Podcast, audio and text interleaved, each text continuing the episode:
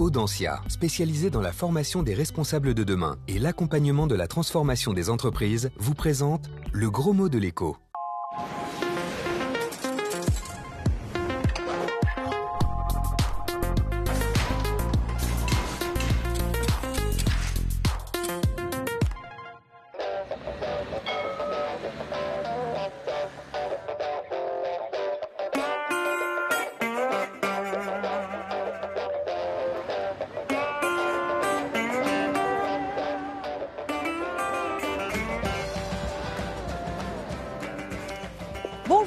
Bienvenue à Nantes dans le gros mot de l'écho. Avez-vous déjà entendu parler des petits lus, ces biscuits au beurre longtemps fabriqués sous le dôme derrière moi? À l'époque, 130 ouvriers s'affairent dans les usines Lefebvre Utile. Les initiales sont restées, mais aujourd'hui, LU, ça veut dire lieu unique et c'est un haut lieu de la culture nantaise. Les sites industriels ne sont donc pas éternels. Des milliers d'entre eux disparaissent et avec eux, des millions d'emplois et de savoir-faire. La désindustrialisation, c'est le gros mot de la semaine. Alors à quoi c'est dû? Et est-ce que c'est grave? Nous vous avons posé la question.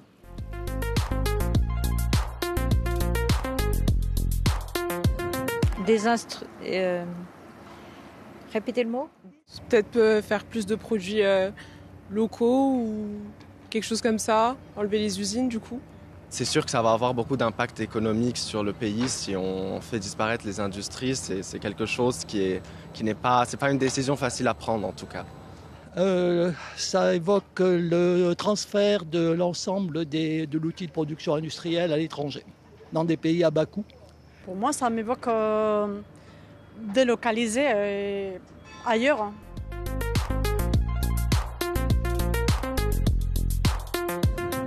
Bonjour François Bost. Bonjour.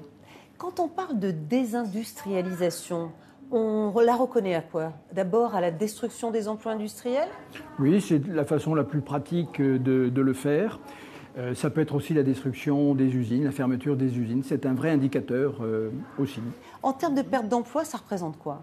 De 1970 à 2019, pour être très précis, c'est moins 2,4 millions d'emplois. Alors vous parlez pourquoi là? Pour la France? Pour la France, on doit être le pays qui a pris le plus euh, au pied de la lettre l'expression de société post-industrielle.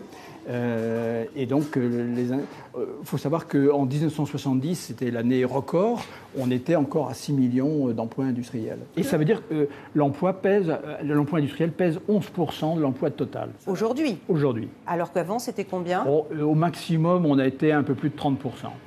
Oui, donc c'est une chute absolument colossale. Qu'est-ce qui explique la désindustrialisation? Pourquoi ça arrive? C'est fondamentalement la perte de compétitivité. Ça veut dire que l'on est frontalement en concurrence avec des pays émergents qui font aussi bien, peut-être mieux, mais qui font moins cher. Et donc on est obligé, face à cette concurrence, de rogner sur nos marges bénéficiaires, ça fait autant de moins pour investir. L'Allemagne, qui est positionnée sur le haut, moyen, haut et très haut de gamme, elle n'a pas ces problèmes, elle pratique les prix qu'elle veut, et, euh, ou presque, et elle peut investir massivement dans sa recherche-développement. Qu'est-ce qu'il y a comme conséquence de la désindustrialisation?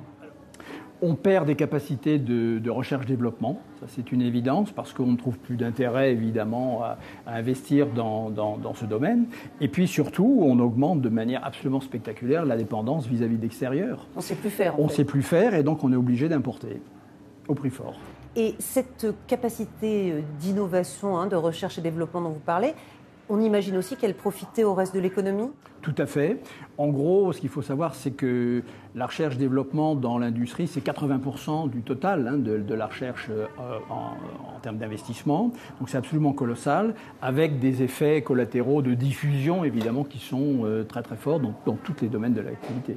Et si on se place à l'échelle locale, euh, j'imagine que ça a aussi un impact énorme sur le territoire. Euh, Les territoires euh, anciennement industrialisés, notamment, qui ont depuis 40 ans été frappés euh, par des vagues de désindustrialisation successives, qui perdent en attractivité, qui voient partir leur population, qui voient vieillir aussi leur, leur démographie. Et vous pensez bien que transformer ces territoires, reprendre leur attractivité, c'est extrêmement compliqué. Merci beaucoup François prie. Bost pour ces explications. Merci.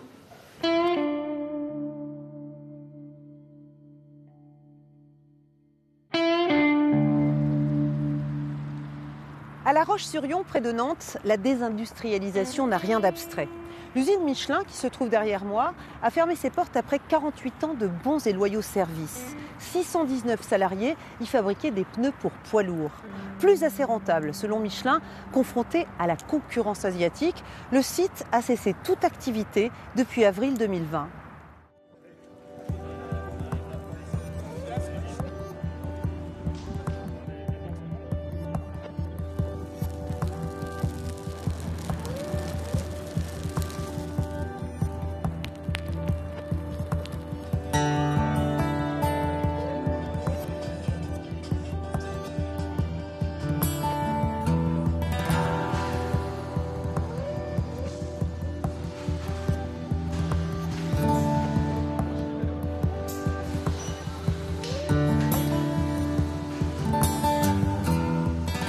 Bâtiments sont toujours là, mais toutes les machines ont été démontées, transférées sur d'autres sites ou mises à la ferraille. Le 10 octobre 2019, Michelin annonce la fermeture de son usine à La Roche-sur-Yon. Le groupe avait pourtant investi 60 millions d'euros en échange de concessions de la part des salariés. Résultat, 619 emplois supprimés, un gâchis pour Anthony Guillaumeau, syndicaliste à la CGT du gâchis d'être entré dans cette boîte à, 22 ans, euh, d'avoir fait des, sacrifices par rapport aux horaires 3-8 euh, ou 3-8 euh, où on bosse la nuit, ou on, a, des enfants qu'on voit très peu parce qu'on se croise ou où on est fatigué.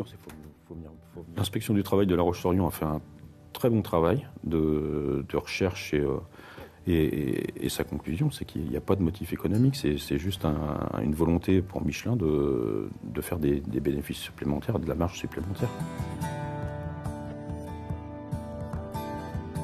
Argument massu de Michelin, la concurrence chinoise. Fabriquer des pneus en Europe devient de moins en moins rentable. Pour rester compétitif, Michelin a donc décidé de ne garder que quelques grosses usines européennes, de se diversifier et de déplacer une partie de sa production malgré tous les efforts fournis par le personnel et ce plan de compétitivité, nous n'étions pas arrivés à un niveau suffisant pour pouvoir euh, rester euh, actifs dans le cadre des, des usines poids lourds Europe. À La Roche-sur-Yon, le groupe remplit ses obligations légales. Départ à la retraite, déménagement vers d'autres usines en interne, proposition d'emploi à proximité. Vous allez bien Comment ça va? Ça va? Forme? Michelin passe des accords avec des entreprises locales comme les cafés Albert. Sur la convention qu'on a signée avec Michelin, on s'est engagé à embaucher 10 personnes sur 3 ans. 10 personnes, bien sûr, en CDI. La contrepartie, c'est qu'à chaque CDI signé, nous toucherons une subvention de 4 000 euros. Concrètement, Michelin a 3 ans pour recréer les 619 postes détruits sur le territoire. Mais la plupart ne profiteront pas aux anciens ouvriers.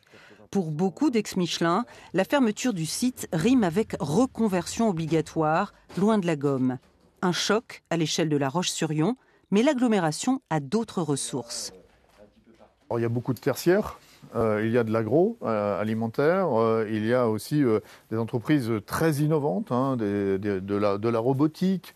nous avons un des premiers fabricants de, chauffe-eau en, Europe, hein, avec Atlantique. Michelin est un employeur parmi d'autres, un employeur important, mais non, la Roche-sur-Yon ne dépend pas uniquement de Michelin. Pas question pour autant de baisser la garde. La priorité des élus, c'est de conserver un maximum d'industrie sur leur territoire. Un objectif bien compris par Michelin, qui, en plus de ses obligations légales, a passé un accord avec la région, le département et l'agglomération. Le site ne sera pas démoli, mais adapté pour accueillir un pôle dédié aux énergies renouvelables. À la place de ces pelleteuses va s'installer une station multi-énergie hein, qui va distribuer de l'hydrogène, du gaz naturel vert, mais également des superchargeurs électriques. Une station-service du futur qui devrait ouvrir ses portes en octobre 2021. Mais elle n'est que la première pierre d'un projet plus vaste. À l'intérieur des bâtiments, des milliers de mètres carrés disponibles pourraient bientôt accueillir de la production, de l'assemblage, de batteries, d'hydrogène, mais aussi des laboratoires de recherche ou un centre de formation. L'objectif, je dirais, d'un pôle d'innovation sur notamment et principalement les énergies nouvelles et renouvelables, bah, c'est de pouvoir accompagner toute la création de chaînes de valeur et de chaînes de compétences qui va s'installer sur le territoire. Bah, tout ça, ça crée de l'emploi Et ça, c'est un point primordial pour Michelin. On est en Vendée, on voit les difficultés qu'on peut avoir dans d'autres industries entre les carnets de commandes et le besoin de compétences. Il faut qu'on y pense dès le départ pour que euh, ce ne soit pas qu'une idée, mais que ce soit une réalisation euh, dans les années, voire décennies à venir. L'espoir de Michelin et des élus locaux, c'est donc d'attirer des investisseurs privés et publics sur le site et de créer plusieurs centaines d'emplois. À comparer toutefois aux 2300 postes que Bibendum pourrait supprimer en France dans les trois ans. La désindustrialisation, ses causes et ses conséquences, on résume tout depuis le début et en dessin. La désindustrialisation, c'est comme laisser une maison à l'abandon, ne plus entretenir ni le toit ni la structure. La charpente et les murs porteurs, ce sont les usines. Chaque emploi créé dans l'industrie génère 3 à 4 postes ailleurs dans l'économie. Les sous-traitants, les fournisseurs, les services nécessaires sont autant de briques qui vont permettre de faire grandir l'activité. Mais pour que la maison résiste au temps, elle doit être construite avec des matériaux de qualité. Pour les concevoir, les améliorer, il faut des travailleurs qualifiés, inventifs et de l'argent pour donner corps à leurs idées. En économie, on parle d'investissement en recherche et développement. Deux tiers de ces innovations sont réalisées dans le secteur industriel et profitent ensuite à toute l'économie. Désindustrialiser, c'est un peu opter pour des matériaux moins chers, des travailleurs moins formés, des produits moins performants. À long terme, l'amiante, les termites ou les intempéries attaquent les fondations, les usines et les arts de toute l'économie. Il faut vite recommencer à innover ou se résoudre à détruire le bâtiment et les emplois. C'est la fin de cette émission sur la désindustrialisation. Merci de votre attention. Vos questions ou une suggestion de gros mots, c'est sur Twitter ou sur Facebook. Portez-vous bien et à la semaine prochaine. Audencia, spécialisée dans la formation des responsables de demain et l'accompagnement de la transformation des entreprises, vous a présenté le gros mot de l'écho.